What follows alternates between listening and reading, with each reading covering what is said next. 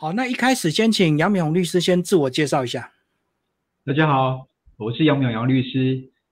呃，目前是长虹法律事务所的主持律师。那本事务所有七位律师，算是国内中型的法律事务所，我们能够提供全方面的一个法律服务。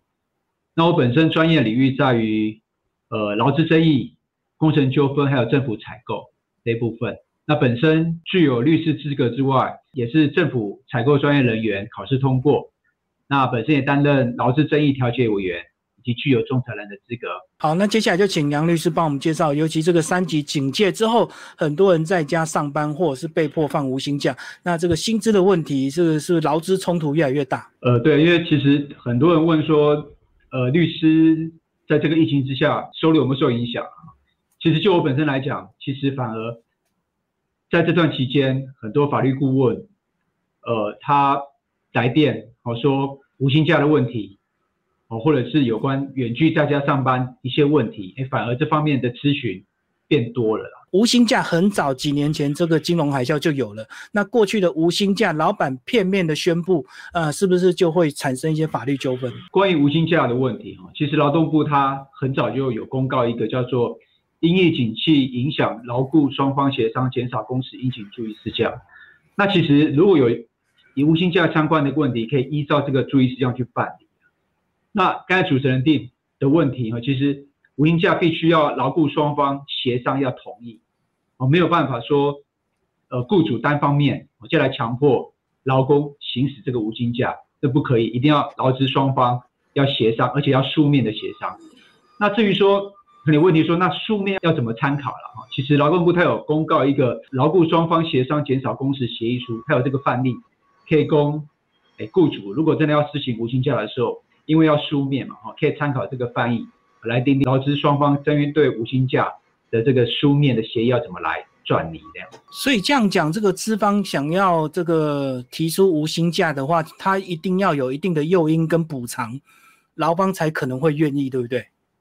对，因为其实说你说无薪假，无薪假其实它并不是说就没有任何薪资啊。就算实行无薪假，这个每月的薪资的起付还是不得低于基本工资。那目前台湾的基本工资它是月薪两万四千块，所以就算是施行无薪假，雇主他还是要给到最低最低的基本工资两万四千元，而不是说完全都没有任何薪资。所以这样讲，只要雇主愿意给到最低薪资，它就是合法的无薪假了。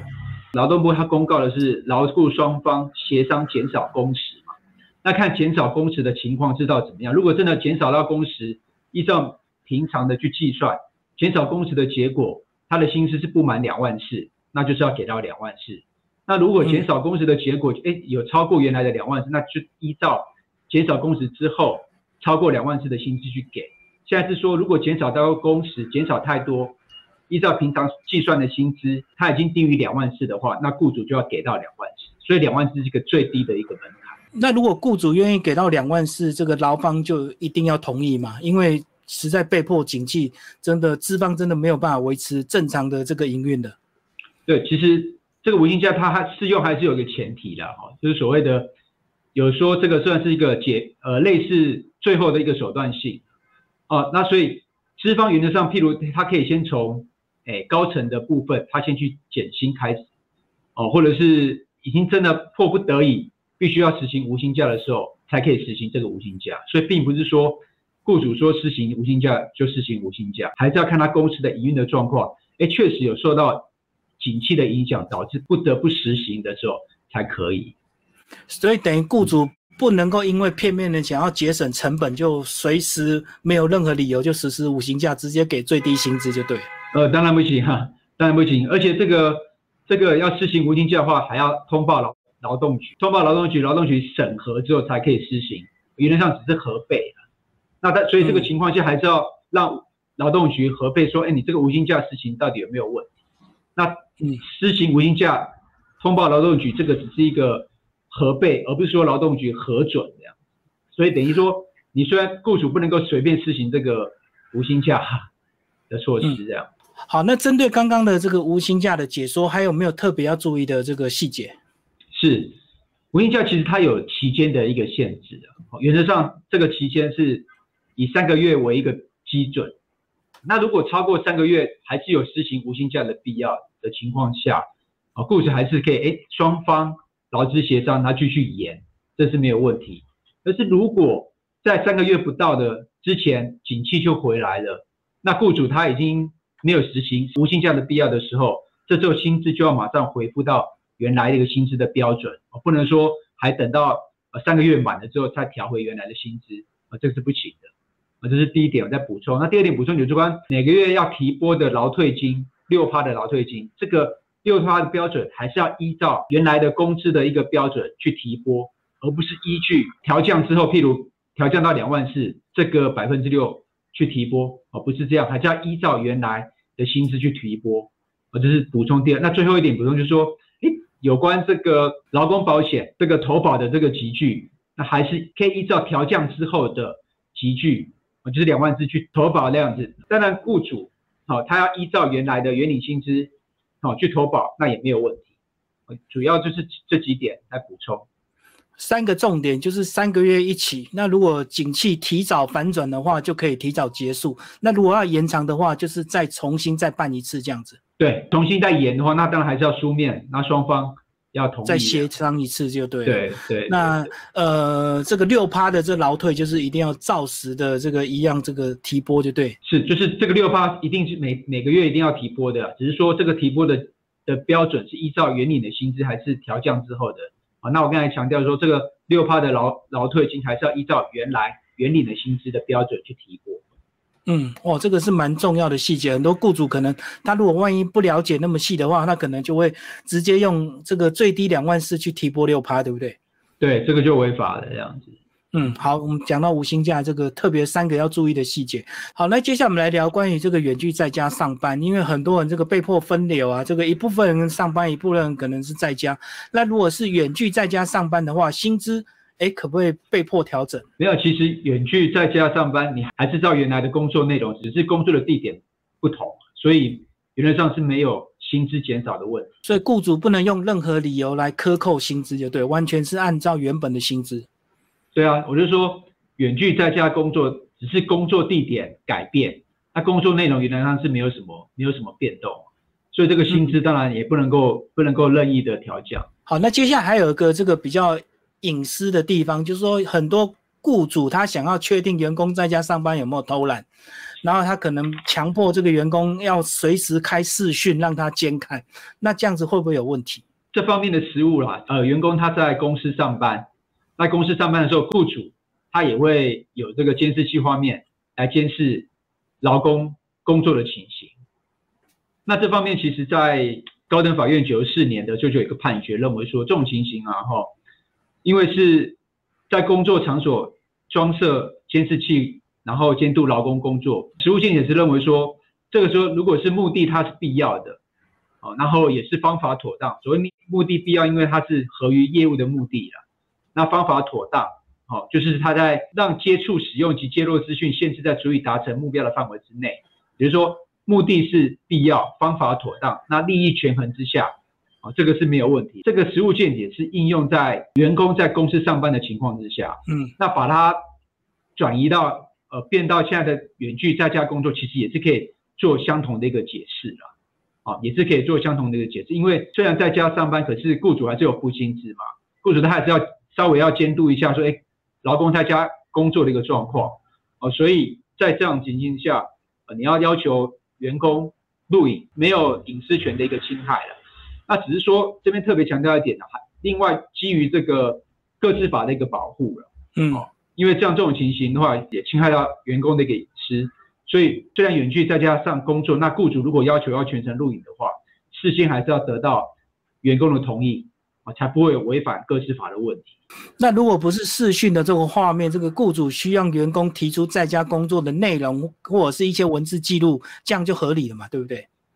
是啊，另外讲就是有关。出勤记录的问题啊，因为在家里在家上班很重要的是说，雇主他必须负有要记载这个出勤记录，依照劳基法，而且要记载到分钟为止。这个出勤记录也会当做事后如果真的有赠送的话一个证据啊。所以虽然在家工作，可是雇主也是要尽到这个登载出勤记录的这个义务。所以因此呢，这边也是建议说，如果真的有在家上班的状况，劳雇双方就要针对说，哎，上下班是怎么样的一个登载哦，譬如是上网络啊，去或者群组里面，或是到公司的网站去做登载，这样做一个明确，这样会比较好。那接下来呢，还有一个问题就是说，呃，最近因为整个这个全台湾确诊的人数非常多，有些地方呢特别比例特别的高，我们所谓的这个疫情的热区。那如果说雇主这个要求劳工送货到这个热区，劳工可不可以拒绝，或者是劳工可以要求危险加急？哦，有关在疫情热区，譬如之前的万华万华区这样，这个问题会牵涉到《治安法》第十八条关于这个退避权的问题。那我们说，的确，呃，劳工他有退避的一个权利，可是前提是有发生，呃，立即发生危险之余的这个状况，劳工他可以行使退避权。依照《治安法》进行的第二十五条，所谓有立即发生的危险的这个情形，譬如是呃有泄漏大象危害性的化学品啊，啊会有发生爆炸啦，或是溃体啦，哦等等这样子的立即的危险，哦才员工他才可以行使退避权。那因为在疫情热区去那边工作，并不代表就一定会染疫啊，所以显然是不符合治安法有关哦立即危险行使退避权的这样子的一个规定。所以如果雇主哦要请劳工到这个疫情热区去执行职务的话，只要雇主确保员工哦他的这个有戴口罩啊哦，然后有一些。消毒的措施，确保员工的安全的话，那雇主请劳工去疫情热区上班，原则上劳工他是不没有办法拒绝的。所以刚刚讲到，就是要立即的危险，员工才可以行使退避权。比如说进入这个淹水区，这个才可以，或者是进入一个大楼，这个大楼已经被判成危楼了，这个呃雇主还要员工进去这个大楼里上班，是类似这种状况吗？对，就是要有立即发生危险之余的这个状况了。我刚才讲说，依照这个。治安法信息是二十五条相关的一个规定啊，有发生爆炸、火灾危险之余，有这个立即危险的可能的时候，才可以行使退避权。去疫情乐区不一定就会染疫啊，所以还没有到这个立即发生危险的这个状况，所以也没有办法行使退避权，所以员工还是有义务去去执行。好的，刚刚我们杨律师提到说，如果没有立即的危险的话，这个呃员工是不可以抗拒到这个乐区去上班。那员工可不可以这个要求雇主提供一些危险加急啊？因为毕竟这个呃，它的风险还是比较高一点。那可不可以要求薪资调高一点？就像我刚才讲的，到疫情乐区，它并不代表会染疫啊。所以你说，因为到疫情乐区，那要求要危险加急，我认为就除非双方劳资双方他协商同意了，否则雇主他没有同意的一个义务这样子。对，嗯，不过站在雇主的立场，这个劳资和谐的关系可以适当的提供一些补偿，虽然没有这个法律的这个要求，可是适当的也可以提供一些补偿，至少让员工心里比较愉快一点，这样。是，或者是尽量就不要安排到疫情乐区去执行职务的。那接下来像我们这个有些电子大厂，因为这个有员工染疫之后呢，所以这个要求全部的员工都要快筛。针对这个快筛检测的话，员工可不可以抵抗，或者是他不愿意？有关这个劳工进行快筛检测，其实，在六月六号，指挥中心它有发布一个企业使用快筛的注意事项啊，他这边有讲到说，就算你要对企业要对员工进行快筛，你还是要事先征得员工的同意，不能够单方面的强制员工来实行快筛啊，这是第一个问题。那再就是说，因为这个毕竟也有牵涉到个人资料。保护的一个问题，然后，所以在事情快筛的时候，有关个人资料你还是要保护啊。譬如就是说，登记最少原则啊，啊，那你这个使用哈不能够违反防疫的一个目的。那接下来我们来讲最后的这个关于薪资的问题，比如说防疫照顾假，或是有些员工因为确诊，所以他旁边的同事呃要所谓的居家隔离或居家检疫。那如果是这样的状况，他的薪资给付到底有什么不一样？譬如居家隔离。哦，或者是防疫放防疫照顾假等等，或是雇主他被暂停营业，导致呃没有办法上员工没有办法上班，没有薪水，这段期间到底雇主要不要给付薪资？他的一个判断标准说，导致这样子的没有办法上班的情况，是不是可归责于雇主？他的判断标准就是这个判断标准，就是没有办法上班是不是可归责于雇主？假设劳工他是因为执行职务而染疫，导致必须居家隔离，因为执行职务导致染疫，这个是可归责于雇主嘛？所以导致他必须员工必须是居家隔离的情况之下，当然这个情这个情形，雇主还是必须给付薪资。嗯，那又譬如假设是暂停营业，譬如之前，呃，桃园有宣布，嗯，美容美发业他没有办法上班，哦，是政府规定，政府规定，所以是政府规定，那变成是他就不可归责于劳雇双方，那这种情形之下，雇主他就没有给付薪资的义务，哦，所以来一个判断的一个标准就是说，导致没有办法上班，这个原因是不是可归责于雇主？如果可归责于雇主的话。那当然就必须要给付。那如果是不可归责于雇主的话，那雇主就没有给付薪资的必要。嗯，那刚还有讲到所谓的防疫照顾假。关于这个防疫照顾假，如果确实有，我觉得是十二岁以下的学龄儿童这样子在家在家的话，对对，那那员工他提起防疫照顾假的时候，雇主他必须要同意啊，他必须要同意，他不能够不同意这样子。然后当然。防疫照顾假在实行的时候，当然是没有给付薪资的一个必要。那只是说这段期间还是不能够扣他扣员工的全勤奖，或是其他不利的一个一个处分。大概是防疫照顾要是这个状况。哦，就是雇主一定要同意。对，如果确实有十二岁以下，依照那个防疫照顾下的那个施行的一个请假的一个标准，那他提出来的话，雇主一定要同意，不能不同意，没有不同意的一个空间。哦，但是可以不用给付薪资就对，因为他的事假，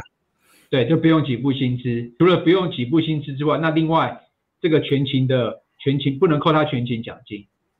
还有一些做一些不利的一个处分。好，最后我们请杨律师再帮我们总结这次的这个主题，关于防疫的一些劳工以及雇主有没有什么特别要再注意的？对，针对这一次的一开始的无薪假，哈，就是说要书面同意了。没有书面同意的话是不行的，然后当然是要得到劳雇双方的一个协商同意。如果是呃劳方他不同意的话，那这时候雇主确实因为有减少工作的一个必要。那如果劳方他不同意的话，那这时候资方他可以依法来解雇，在依依法支遣劳工啊。这是这是这边再补充一下这样子。那有关远距在家工作的话，诶这边再特别再补充，假设。你在家里喝水跌倒，到院子喝水跌倒，会不会有致灾的问题啊？啊，职业灾害的问题。那我们知道说，在家上班这个这个场合的安全，雇主他没有办法去掌握，所以远距在家工作，如果真的有发生这个灾害的话，要主张职灾补偿，这个必须劳工他要负较高的一个举证责任的，所以可以说想应该是不太容易主张的这道了。除非真的是，哎，劳工在，譬如他是电脑上班，啊，然后在电脑面前，然后全程录音、录音、录影，那不小，那喝水的时候不小心，哎，真的呛到，然后引发其他的、其他的灾害，那可能，哦，确实这个证据很明确的话，可能可以，这个算是直灾，否则的话，你说在家里的情况之下走动发生跌倒等等，你要申请算是直灾的话，应该是不太可能。那虽然。在家上班，可是也是有用餐这个必要。所以假设你在家上班，然后中午出去有出去呃买午餐，然后骑车啊不小心发生这个车祸，哎，这个情形还是算职灾哦。因为就像在公司上班，如果公司没有提供午餐，然后员工出去吃饭哦发生车祸的意思是一样哦。所以在家在远距在家上班，就这一点，如果出去。出去买饭吃，不小心发生呃骑车车祸，这时候还是有职灾的一个适用，哦，那其实大概就这个状况了，所以他这边还是就是祝福大家，呃，在这疫情能够顺利的度过这个疫情这样子，然后劳资双方啊也不要因为说这段期间，然后导致不愉快啊，大家共体时间一起度过。今天非常谢谢杨敏红律师为大家介绍新冠疫情下的劳资法律关系，好，谢谢，谢谢大家，谢谢。